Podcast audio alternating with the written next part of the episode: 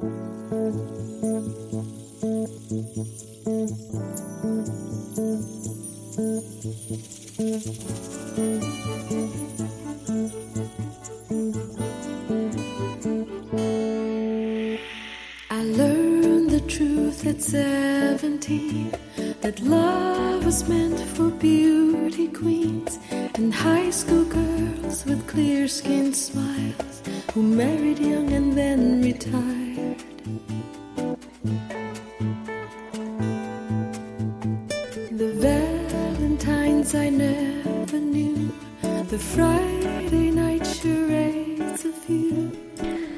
好，这里是别人性，我是 Alex。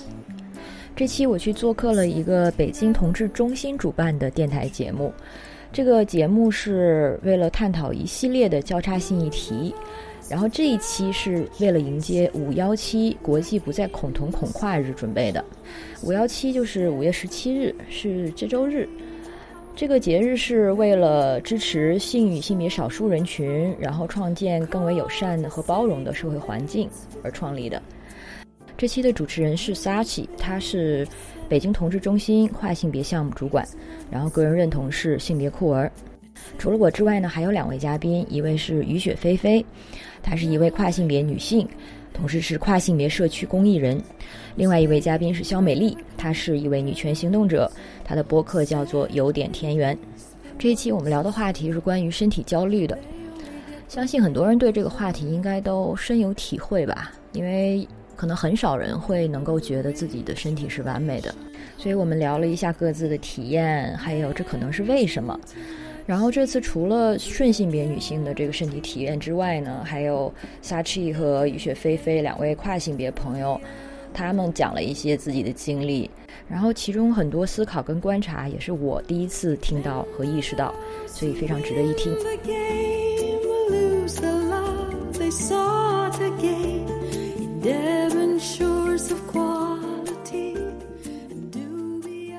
大家好，欢迎来到我们这期五幺七特别节目，嗯，身体焦虑 vs LGBTQ plus，嗯，我是今天的主持人 Sachi。那可能很多朋友在生活中都经历过对于自己身体呀，或者是外貌的不安全感，会有焦虑。而对于我们跨性别的朋友来说，这种身体和外貌带来的压力，嗯、或者是无奈，更是大众难以理解的。所以，我们今天呢，就邀请了三位重量级嘉宾，有关注女性议题的，有关注女权的，也有关注我们跨性别公益的小伙伴们，来和我们一起讨论一下身体焦虑这个话题。嗯，那就请我们的嘉宾们分别介绍一下自己。好，Hello，大家好，我是 Alex，有的时候也用 Alex Wood 这个名字。然后我是别的女孩的负责人，啊、别的女孩呢是别的下面的一个关于性别的垂直频道。然后我也算是一个性与性别的研究者吧。Hello，大家好，我叫肖美丽，呃，我是一个做女权倡导行动的一个行动者，然后呃，我是去年开始也在尝试做一个播客频道，叫有点田园，嗯，对，所以很高兴可以来，嗯，哎，我在说什么？不好意思。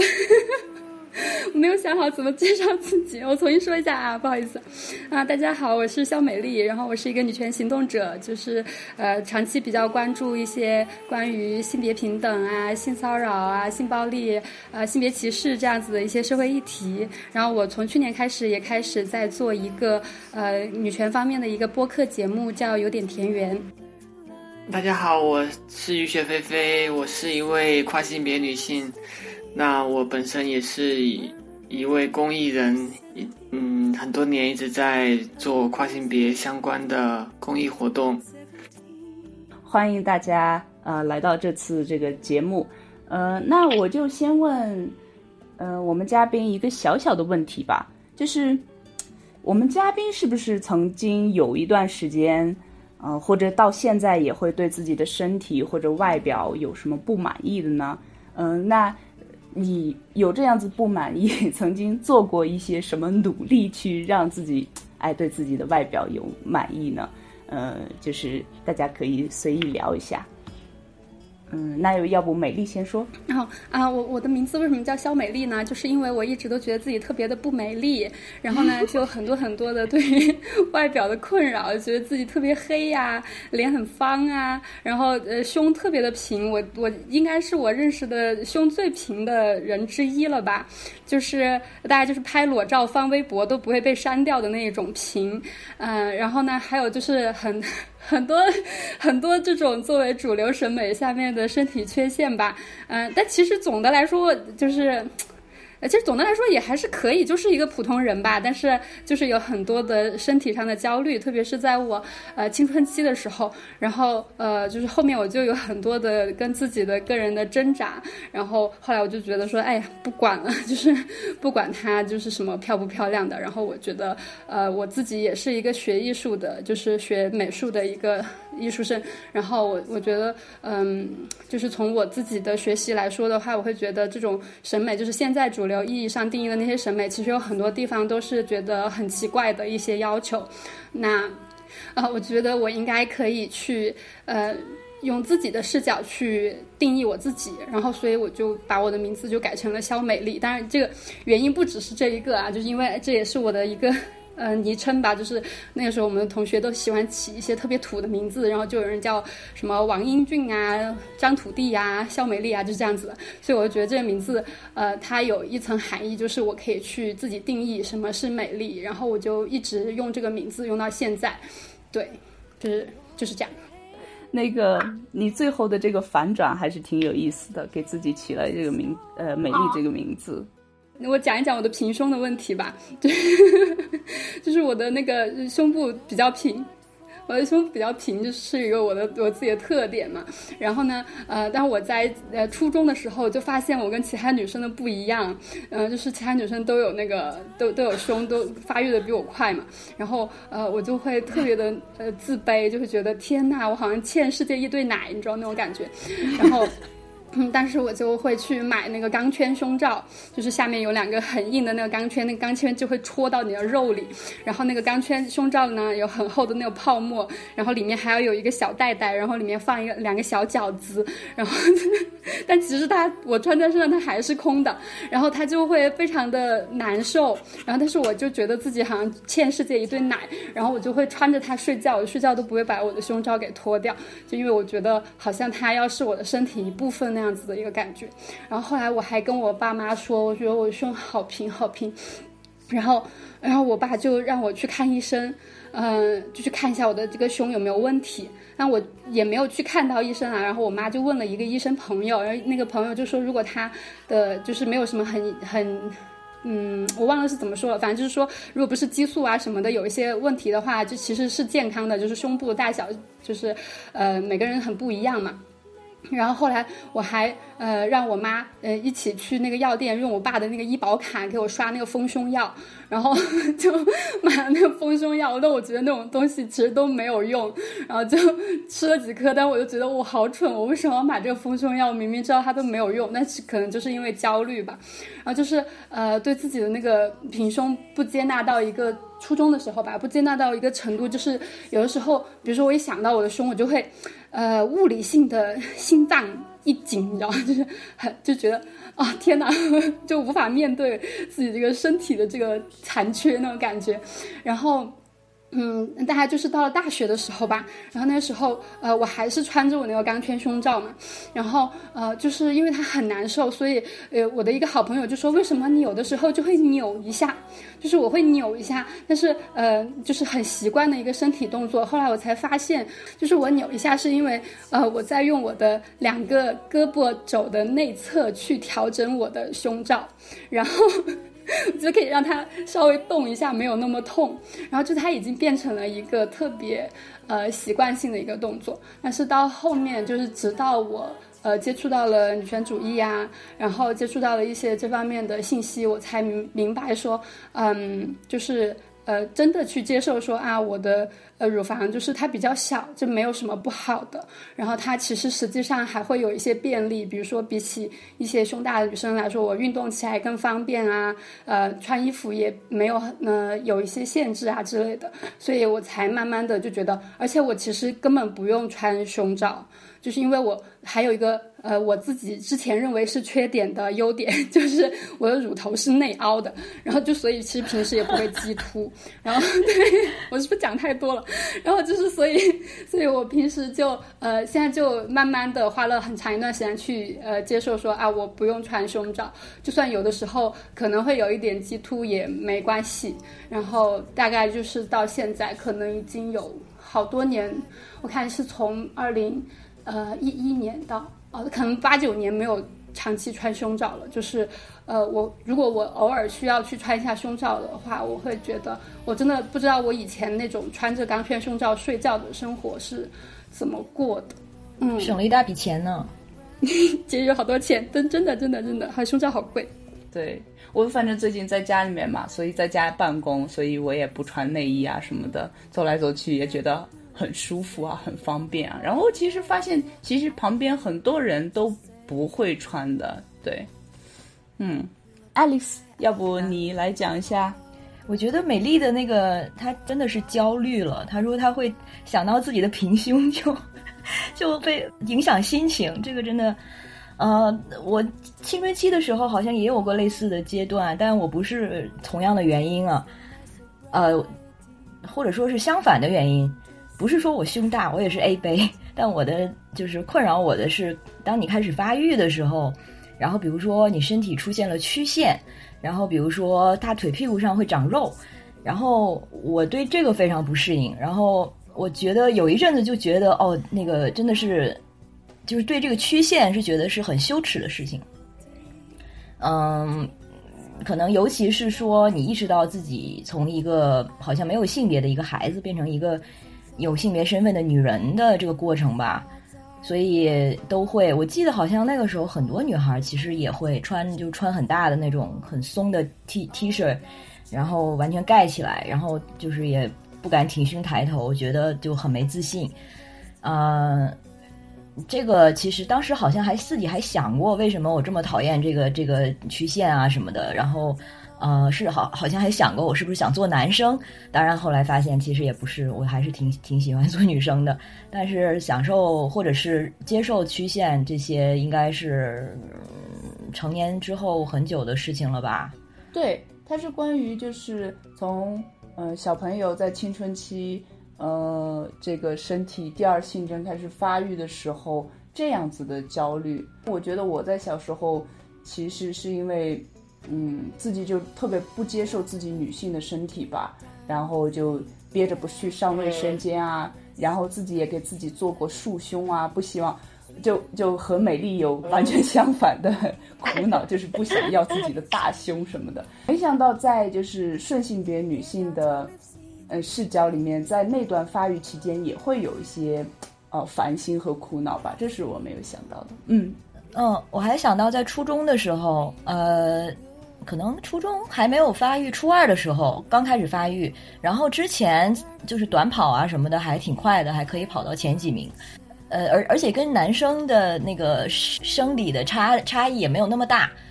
呃，体能啊方面的差异也没有那么大。然后过了一个暑假再回来，好像就一切都变了。然后男生忽然弹跳力啊，然后爆发力啊都比我要好很多很多，然后。我就好像就觉得，哎，怎么好像也跑不快了，然后身体变重了的感觉。所以，嗯，那个时候就想说啊，我不想做一个女孩子，我还想做一个，就是小子那种，可以继续，you know，打球啊或者什么的。当然，我也不是很擅长体育啦，但是就是，嗯。那是在什么时候就慢慢也就接受了自己，可能身体和男孩子不太一样。嗯，如果说真正接受女性身体的话，或者说就是呃 appreciate 或者自己喜欢上自己的身体的话，那应该可能要二十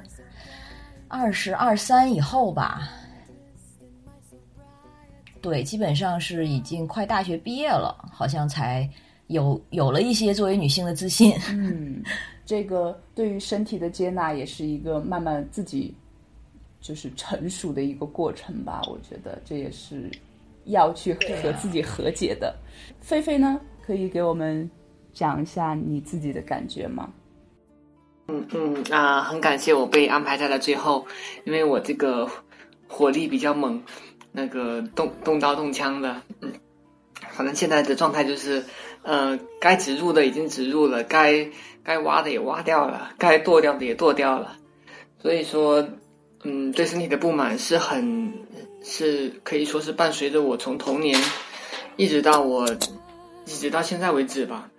嗯，就是。本身作为一位跨性别女性呢，就是遇到的一个最初遇到的问题，就是当我在可能就是三五岁之间，就是很还就是处在记忆消失的那个边缘的那个年龄的时候，就觉得说自己是一个女孩子，那那这个想法就会被遭到，嗯，是不会被认同的。那当然很对对方就是说，呃，家家人他们的。他们的证证证据是很是很充足的，就是说，因为你的这个生理特征，所以你不可能是一个女孩子。那对于一个孩子来说，那他要找到这个事情的归因的话，那只能是对自己的身体是非常不满意的。那包括到了成年之后，这个还是有很大的阴影，就是觉得自己想要成为一个女人。那其实我其实跨性别，嗯。这个这个语境下，他的性别其实是一个，嗯，社会的概念吧。就是如果其实更更更强调的是一个，嗯，被被认同、被别人认同、包容、接纳的一个过程。所以说，呃，其实对于自己身体的不满意，其实是一种渴望被接纳、渴望被被原谅的一个一个过程，因为。在很长时间里，我并不知道，呃，生理性别和社会性别他们之间的区别，他们是可以剥离开的，或者是他们是怎么被定义的，我不不知道，我只能是随着这个这个主流的这些这些观念里面，啊，就像会像很多年轻的女孩一样，他们会会呃觉得像嗯走 T 台的那些模特一样，会觉得她们很瘦很瘦，是漂亮的。那包括我也会遇到这种这种挫折吧，就是觉得自己永远都不可能，不可能成为一个很漂亮的女人。那如果我作为一个女人，我如果不不不能够做到足够漂亮的话，我觉得自己就不会被接纳，不会被爱，不会被包容。所以说，随之而来的那种焦虑是非常的、非常的、非非常的深吧。就是说，呃，自始自始至终都会这样的焦虑都会伴随着我。嗯。嗯，我我非常能感受到那种感觉吧。就是你说到两三岁的时候，我也想到我幼儿园的时候，就特别想去男厕所上个卫生间，就站着撒尿那种。然后也，尤其到了青春期的时候，发现自己和男生的这个体力，呃，越来越不一样。然后自己也没有办法，嗯，成为。我想象中男生应该有的那个样子，那个外表的话，其实也真的给我带来好好多的焦虑和痛苦吧。嗯，而我现在慢慢的、慢慢的可以，嗯，走出来。所以我觉得，其实对很多而而对很多跨性别朋友来说，他是没办法走出来的，因为身体外表或许就是他性别认同的很重要的一部分，但是就。很难去实现他们想理想中的那个性别吧，所以我对我刚才是有这样的感慨，我可能还比较了解这个呃菲菲的呃刚才做的这个分享的一些内容嘛，所以我想把这个问题环节可以开放给另外两个嘉宾，如果你们有什么想要问的问题的话，就刚才我们做的这些分享内容的话。这么难得的机会，我要问，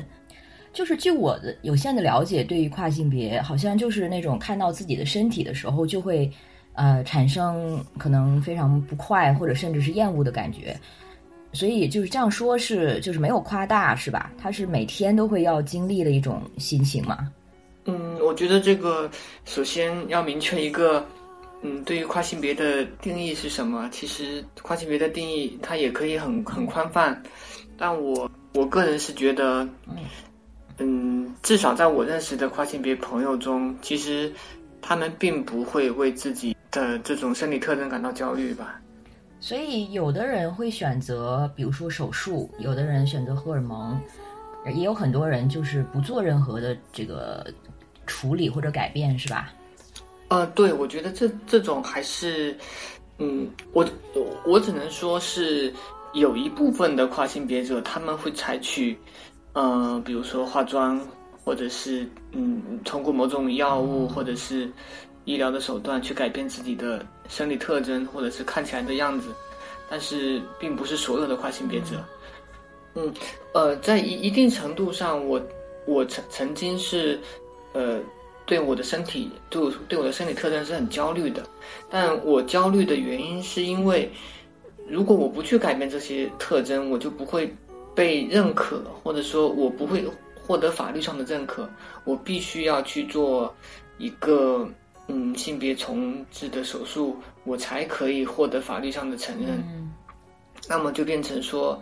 嗯，是我必须要做这个手术。或或者是说，呃，我做这个手术是一定程度上是被迫的，因为我根本没有的选择。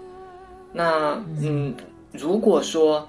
如果说我假设一个条件，比如说中国的法律和某一些国家是一样的，他们不需要强制我手术的话，或许我是不会手术的。哦，是不是就是说，呃，就是一个两元的性别，他强加给你的，然后本来可能你并没有。就是并没有那么不接受自己本来的生生理的身体，但是因为我们社社会上就都是通过外形然后去判断性别，所以为了得到，呃，就是正确的性别社社会性别的认可，你才需要去改变自己的身体，或者说变让自己的身体变得更像所谓女性，是这样的吗？对对，可以这么说。嗯，不光是我，包括我的若干个朋友吧，呃。经过非常深入的交谈之后，他们也是有类似的情况，但实实际上的人数并不止这一些。就呃，例如曾经有一位我很好的朋友，他在去泰国做这个性别重置手术的之前，我去他家看他，他那个时候就会变得呃非常的焦虑，因为他根本都不想做这个手术，但是他。没有办法，他为了生活下去，他为了要能够正常的工作，为了能够正常的呃婚姻啊什么东西，他是在万般无奈之下才去做这样的手术的。嗯，理解了。我我觉得我不知道具体该问什么，但是我特别想听菲菲和萨池多讲一些，因为我觉得像顺性别女性的身体焦虑啊，其实大家已经聊的很多了，就是平时我们听到的也挺多的。可能你们会觉得你们聊跨性别啊或者酷儿的这种身体焦虑比较多，但是对我来说，我还是很希望你们可以多讲一些。但是我要解释一下，就是呃，其实。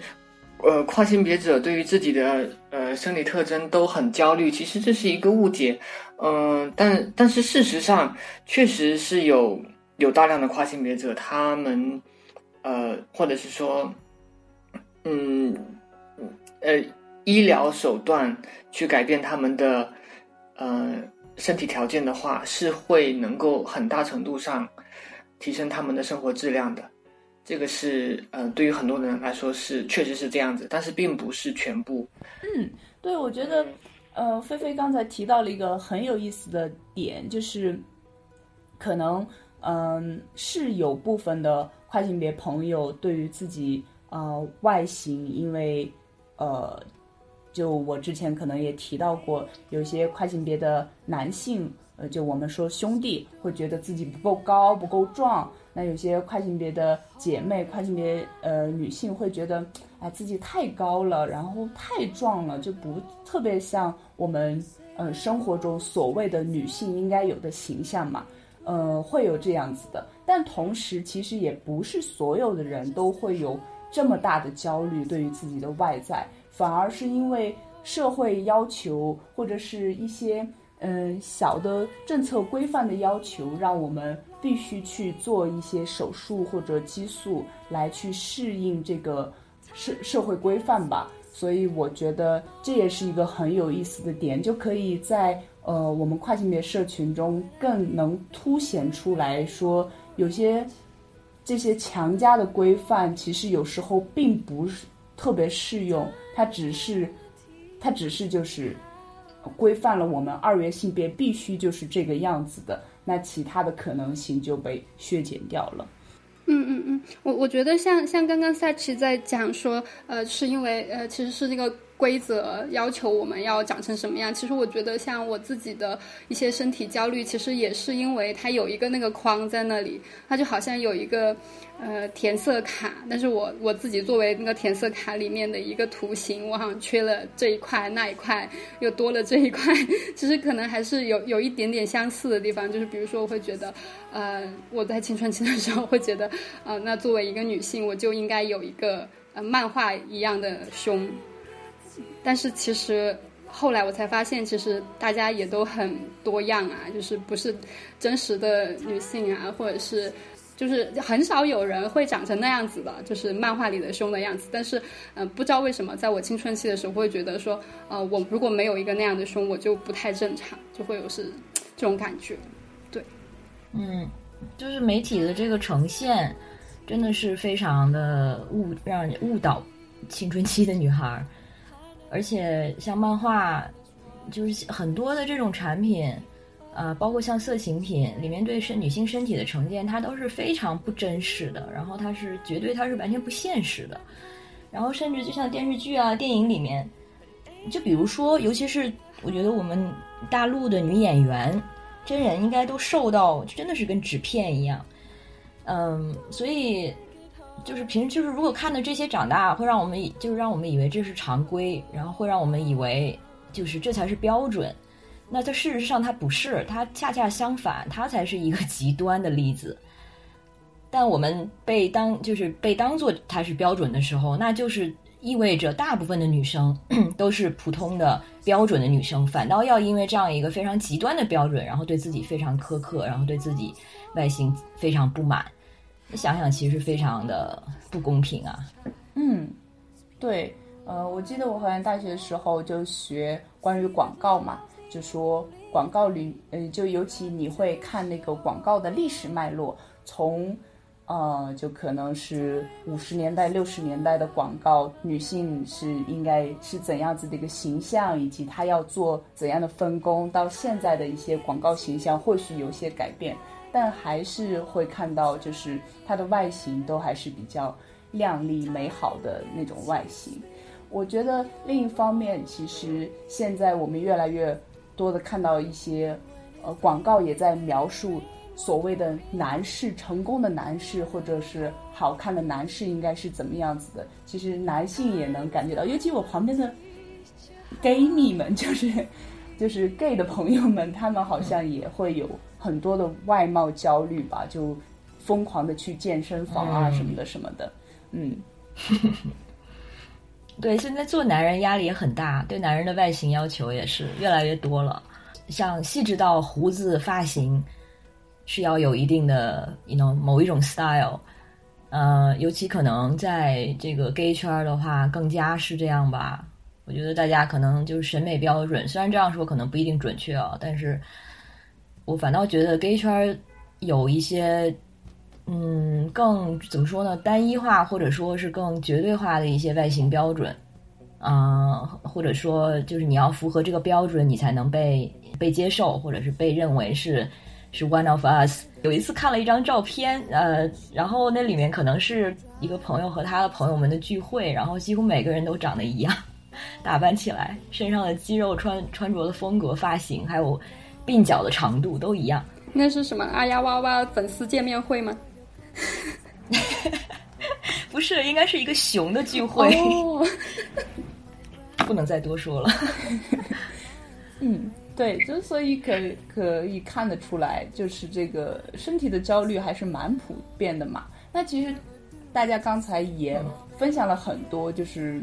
为什么我们会有这样子的身体焦虑嘛？那就还有没有？就这方面的一些想法呢，就是为什么我们会有这么多的对于自己身体的担忧吧，或者外貌的担忧？我觉得这个，比如说性少数或者是呃女性啊，我觉得就我们的那个身体焦虑还是要还是要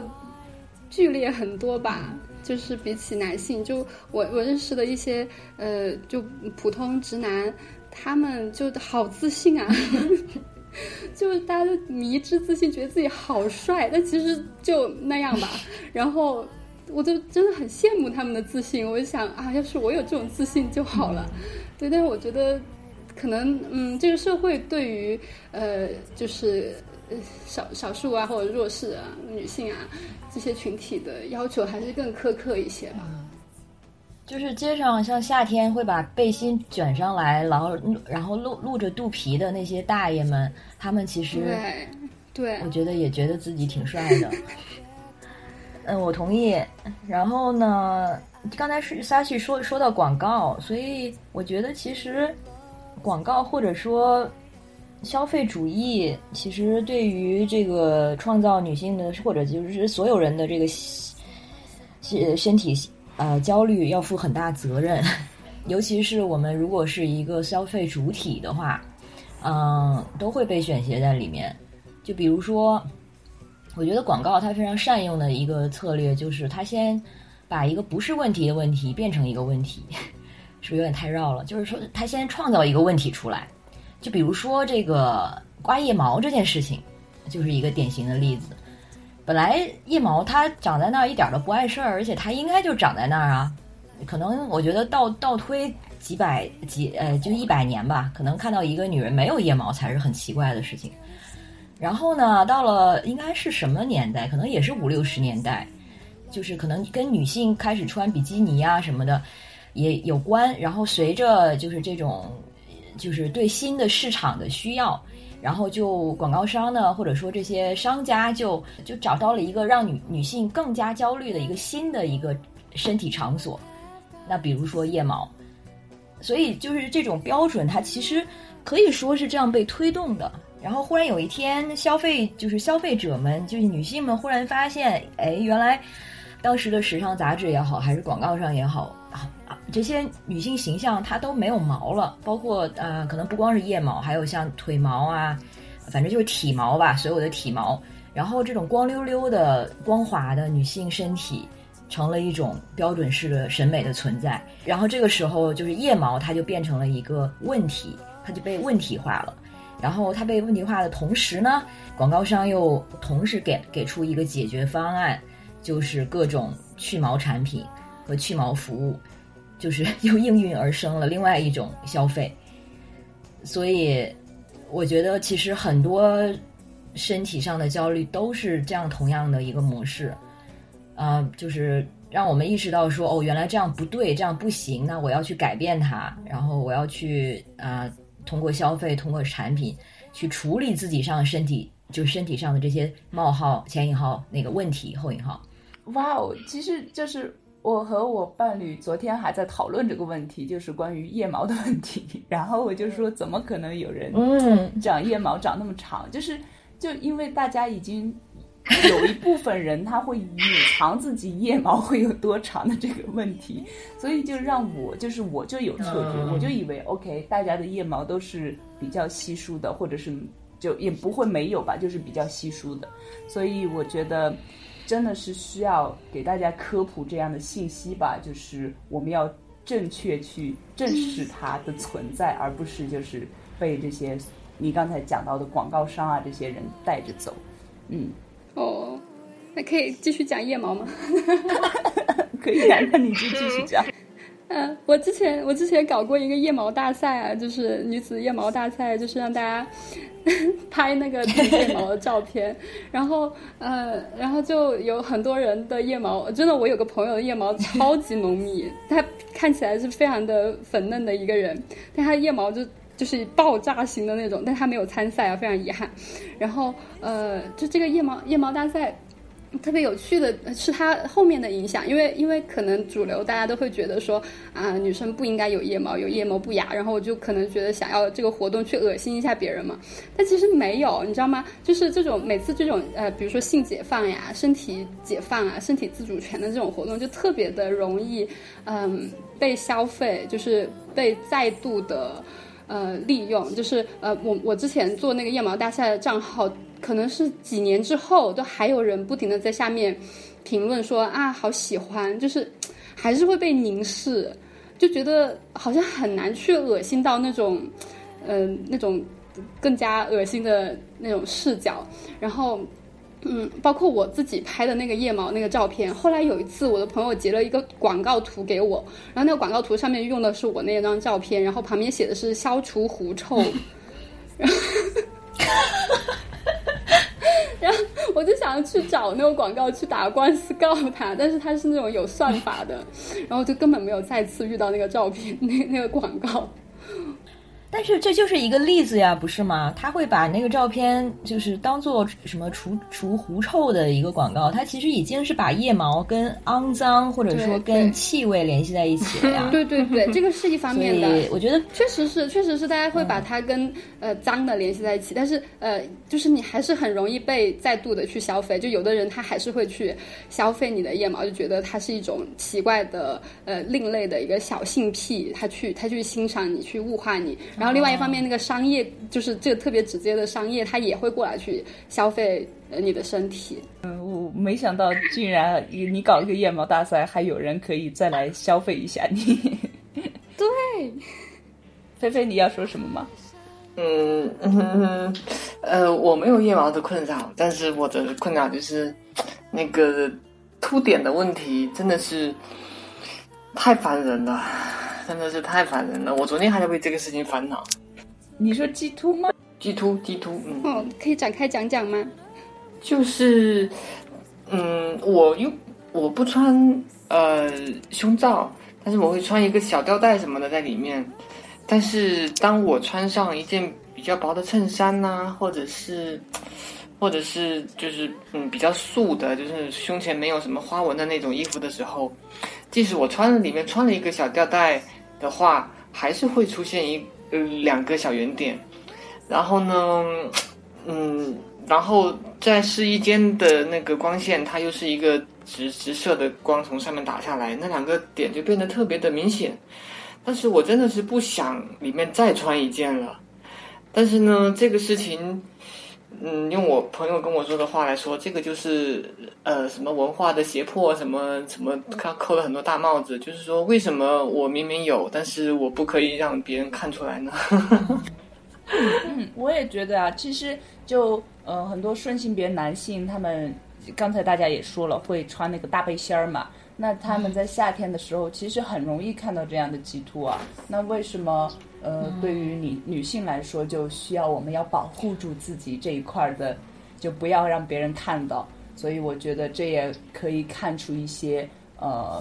就其实也是一个性别的不平等、不友好吧。嗯。我我就是想问菲菲，她就是为什么不穿胸罩？是就是觉得不舒服吗？嗯，呃，因为我觉得我好像不需要那个东西，因因为这个胸罩吧，你穿的话，嗯，从美观的角度来说，你也穿一套啊。就是你如果啊、比如说我穿了一个一个，嗯，我觉得它又是一个颜色的问题。如果穿肉色的，我觉得太不好看。如果我穿黑色的话，我的内裤也必须是黑的。不然的话，或者就是他如果凑不齐一套的话，就是怎么穿都很屌丝，你知道吗？我是不想当一个女哎，等等，女屌丝可是。呢，可是这个是为什么会你会这么想呢？这个一定要穿一套，这个想法是哪来的呢？嗯，我觉得没有，我我就是自自我感觉，如果不是不是一套的话，就很屌丝。我不想 不想当一个女屌丝。我觉得，我觉得这也是一个例子啊。其实它又是一个被被被问题化了的一个一个问题，它本来本来是不成问题的。谁说上面下面一定要一就是根本没有人会看到，其实除了自己，然后可能偶尔伴侣什么的，所以可能比如说我会有意识的穿一套的时候，基本上可能都是呃，就是今天用得上，或者说它是有一定在嗯。在在展示的，但是这个跟自己身体的需求还有舒适度完全就没有关系啊！而且看到的人其实也都是自己。然后我觉得它也是呃市市场跟广告呃塑造出来的一种需求，让我们以为好像这样子才够标准才入流，但是其实并不是嘛。嗯，确实确实啊。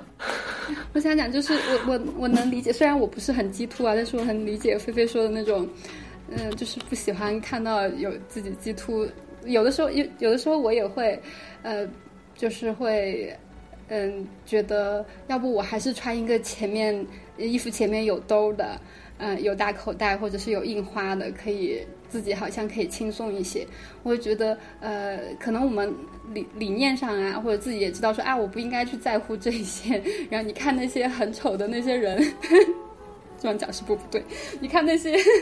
请帮我剪掉，谢谢。你看那些大叔，他们就是鸡突，就好像就没有完全没有感觉，可能甚至都不用穿上衣，他们就很自在。我也要像他们一样自在，但是可能，但是可能就，呃，实际做起来就很难，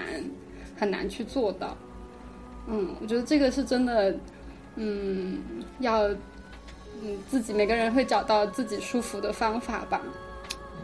所以我们才有身体焦虑啊。如果我们就真的是完全不在乎了，其实就你能这些就都不是问题，嗯，就是已经完全能够站在这些把这些都抛开，站在那些啊框框外面，嗯，我觉得那个可能真的是地中解放，但是能做到的，我反正不认识这样的人。对呀，对呀，我们只能无限趋向于。呃，没有这样子的压力和焦虑，但是，呃，就也很难去完全，因为我们就生活在这个社会嘛，我们就生活在这样的文化中，时不时的就会被刺激一下这样子。嗯，那所以什么鬼？被刺激了一下，刺激一下，被刺激了一下。那我接下来这个问题其实和我们刚才聊的就很相关了，就是那我们有这样子的焦虑和压力。我们大家有什么好的建议呢？是是可以尽量缓解自己的这些焦虑和压力呢？呃，比如说有其他的跨性别者，他跟我交流的时候，可能我会问他，呃，为什么会这样子？其实，嗯，其实我感觉他那样子焦虑，是因为他内化了别人对他的要求。我感觉，但是如果我真的这么告诉他的话，我觉得他可能会不高兴。嗯，当我这反观自己的时候，我也觉得自己是挺内化了的这种这种社会的要求吧，就是我必须在里面多穿一个，然后看不到那个点，这个才比较有礼貌或者什么的。可能我遇到这种困难的时候，我会自己反问一下自己，到底是为什么？为什么会？我会觉得我必须要去做一件我不舒服的事情，但是活在当下也没有办法，我还要去面对 面对那么多人，我不能 不能够搞得特别怪，所以又低下了我高贵的头。道理我都懂，道理我都懂，但是我低下了我高贵的头。嗯，就是觉得菲菲刚才说的很真实呀，那。其实我是那种对化妆把化妆当做一个特别工具性的一个行为的人，以至于我一旦化妆了，就肯定是有居心，或者说，就是因为他对我来说就是肯定是有事儿我才化妆，或者说，嗯，有一个场合有需要我才化妆。所以它其实就变成了一个很明显的一个 sign，就会把我的一些意图泄露掉。比如说我下班之前 被人看到化妆了，然后同事就会知道，哦，他下班之后要去干什么之类的。嗯，但是，嗯，我觉得就是菲菲刚才说那个意思，他其实就我我们都是都是社会个体，然后他很多时候都是在表演自己的一些社会性。然后我知道化妆这件事情对我来说其实就是一种妥协吧，或者是一种，嗯，就是放弃抵抗的一个时刻，呃，因为我知道它能给我的外形加分，然后会让比如说我在某一个场场合会让别人对我的态度可能会好一点，或者或者会让某一件事情好办一点，嗯，所以其实都是这样一些非常务实的心情，嗯。虽然不不会，不至于觉得，呃，就是完全的放弃抵抗了，但是就是一边画一边一边会觉得，嗯，对我是好像就是在啊，在戴上一个面具，然后需要戴上这个面具，然后我才能去走出这个门，去面对世界。嗯，我觉得把这个事情就把化妆啊，或者是所谓的外表打扮自己作为一个工具的话，或许也是我们去缓解我们嗯焦虑的一个方式，因为它就代表说我不是为了谁嗯而去做这个事情，而是我要为了达到某个目的而去做这个事情，或许呃。带给我们自己的感觉也会不太一样吧，嗯，那美丽呢？你有什么想法？我觉得可能是呃多一些自我察觉吧，就比如说我每次发现我要想要留长头发，要改变发型的时候，我就知道，哦，我肯定最近状态不好，就是呃，对我有的时候就会觉得呃。嗯，就是想要试一下，就是想要试一下变成那个中分黑长直，然后想要美白的时候，我就会觉得说啊，是不是我最近状态不太好？然后呃，但是我总是在这样摇摆的一个一个状态，然后嗯。呃，对，但是我可能会有很多的，比如说为什么我自己会这么介意自己的一些身体部位，比如说是呃乳房呀，或者是肤色呀，还有发型啊什么的。然后我自己也会去想，我为什么会那么在乎他们？他们背后，呃，我在乎他们的背后其实是在在乎什么？但是肯定不会说啊，我我可能理论上知道，呃，是因为什么，我就可以马上去克服它，就还是在慢慢的。嗯，就是跟自己相处的一个过程吧。对我，我其实也没有什么很好的，嗯，克服身材焦虑的方法。嗯，我觉得可能，呃。多一些 自我赞美，就是可能你我可能自己说出来自己不信，但是可以多说一说，说久了可能自己就信了。然后还有就是呃比较好的友好的环境，其实也还是蛮重要的。呃，比如说我多认识一些酷儿的朋友啊，然后大家都打扮的就是呃妖妖魔鬼怪的，头发就白的、红的、绿的，然后呃就会觉得说啊。就是大家一起奇怪嘛，然后就感觉没有那么奇怪了。我觉得这个也是一个方法吧。嗯嗯嗯，对我这一点很同意。呃，我刚才也是想说，其实有一个方法，就是嗯，就是躲避那些让你感觉到就是会让你对自己的身体没有信心的人，然后和那些跟他们在一起你觉得全身心是舒服的人在一起。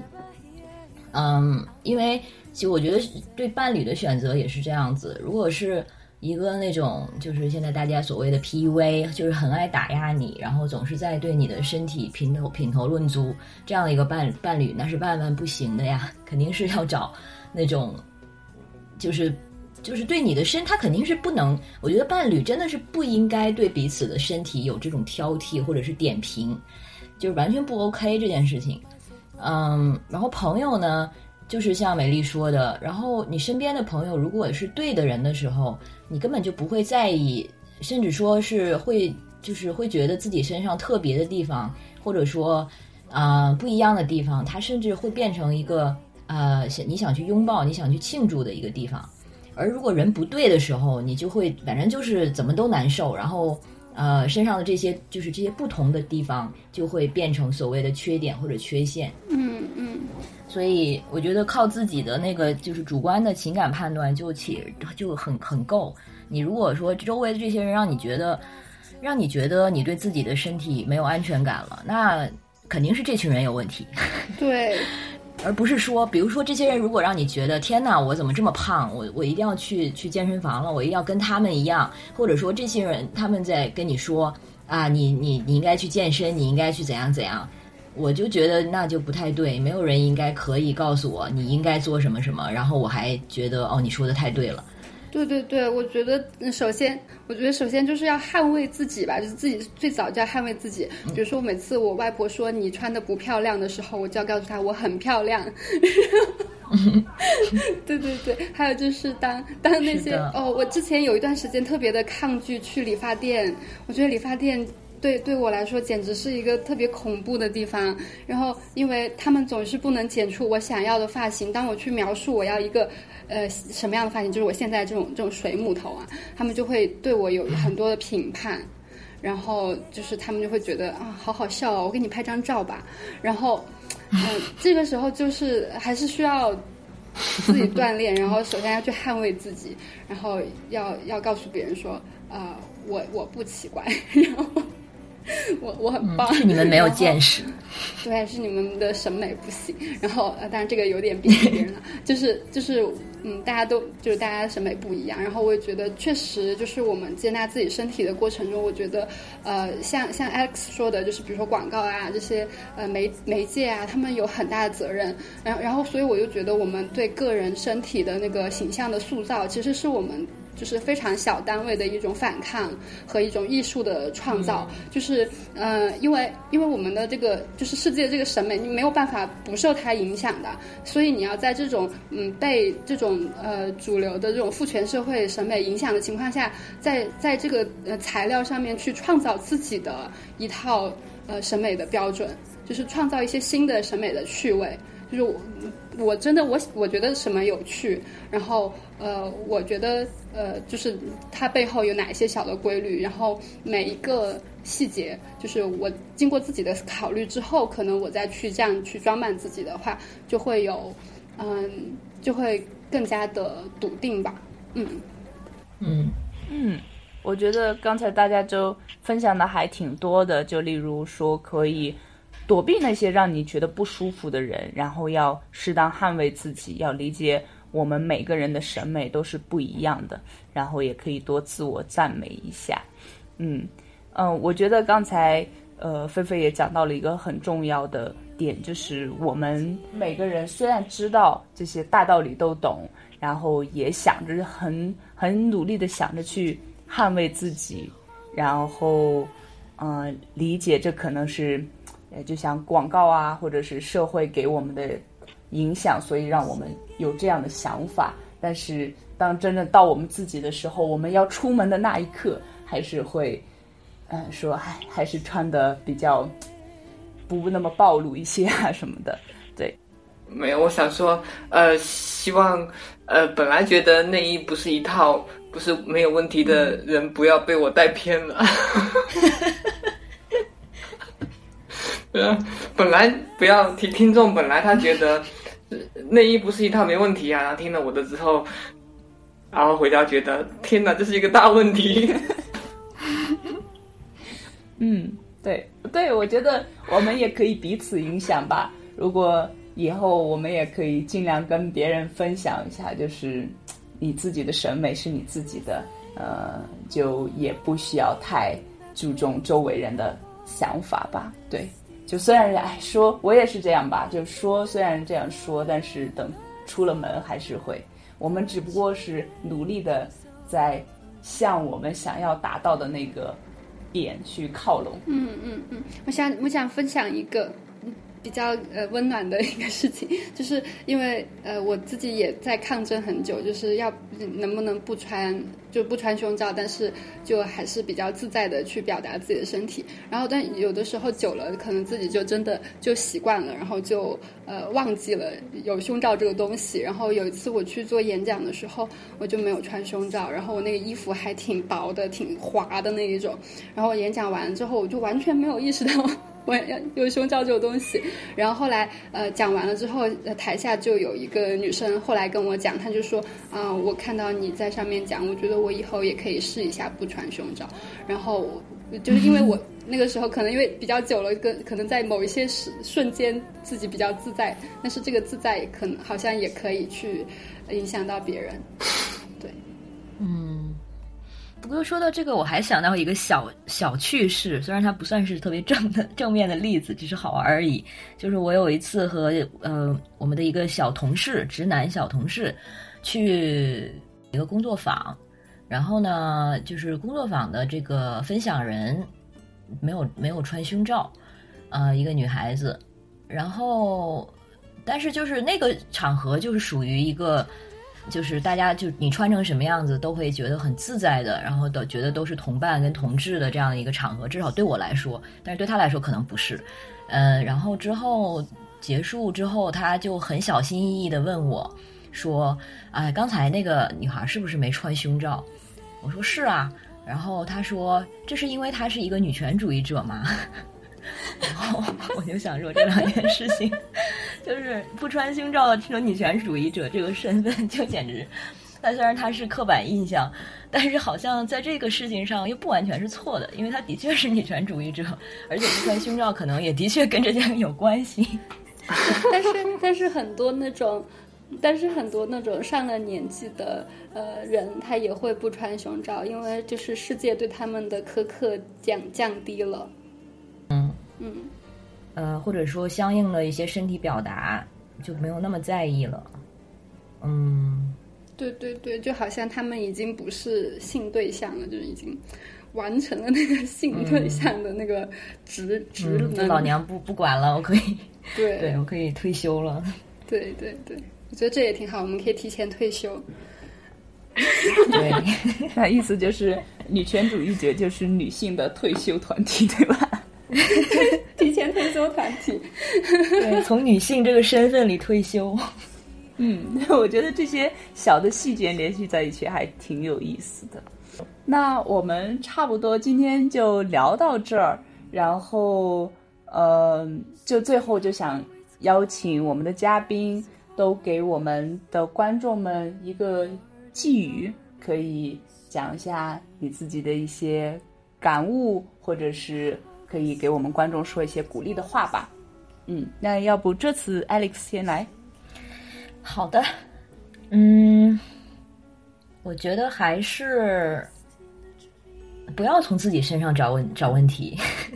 这 大家就听着玩吧。就是当你觉得这个你跟世界有一些呃来往不顺畅的时候，或者说或者说你呃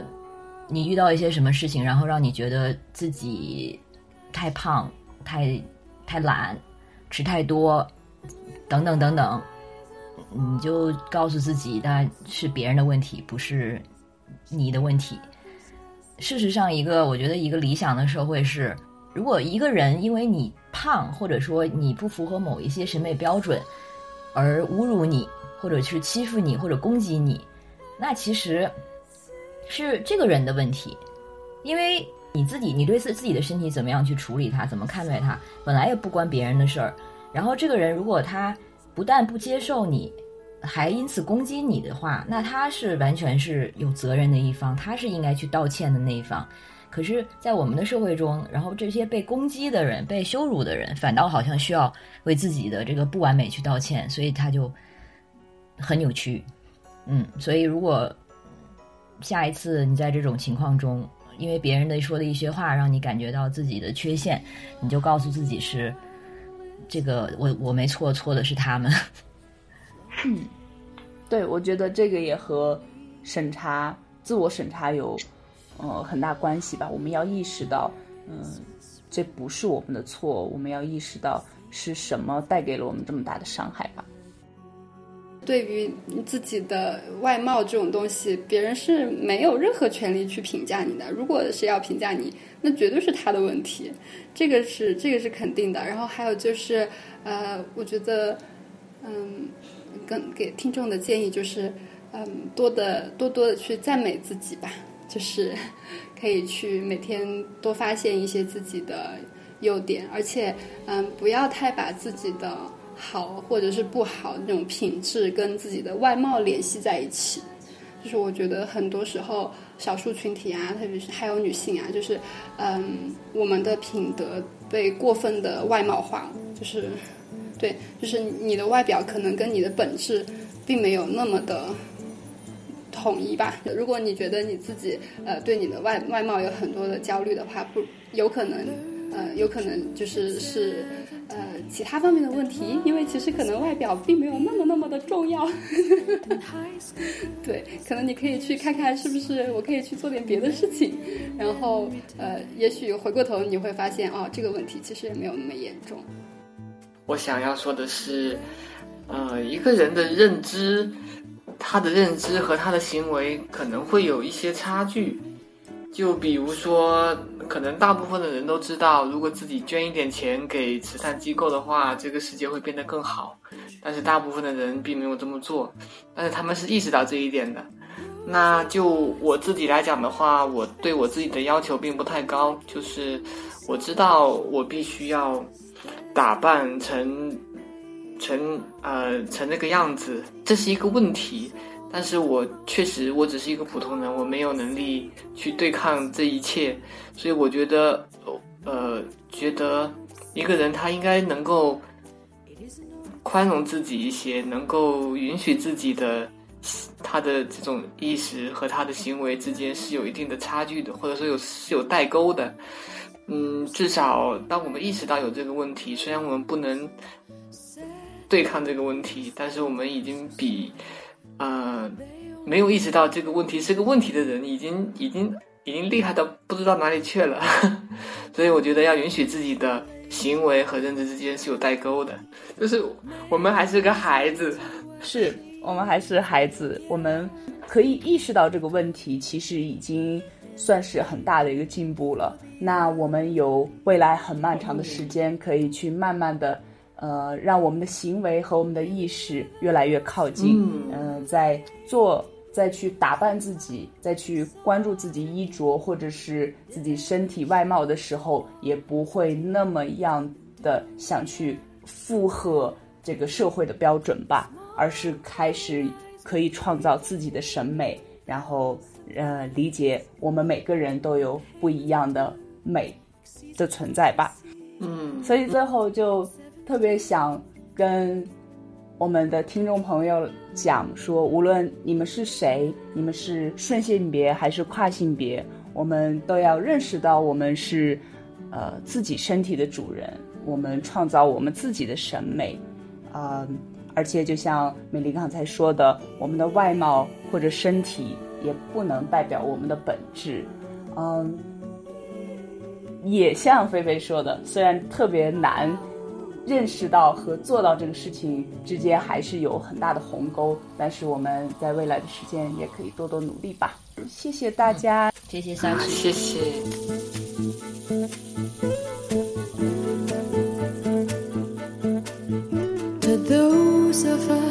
when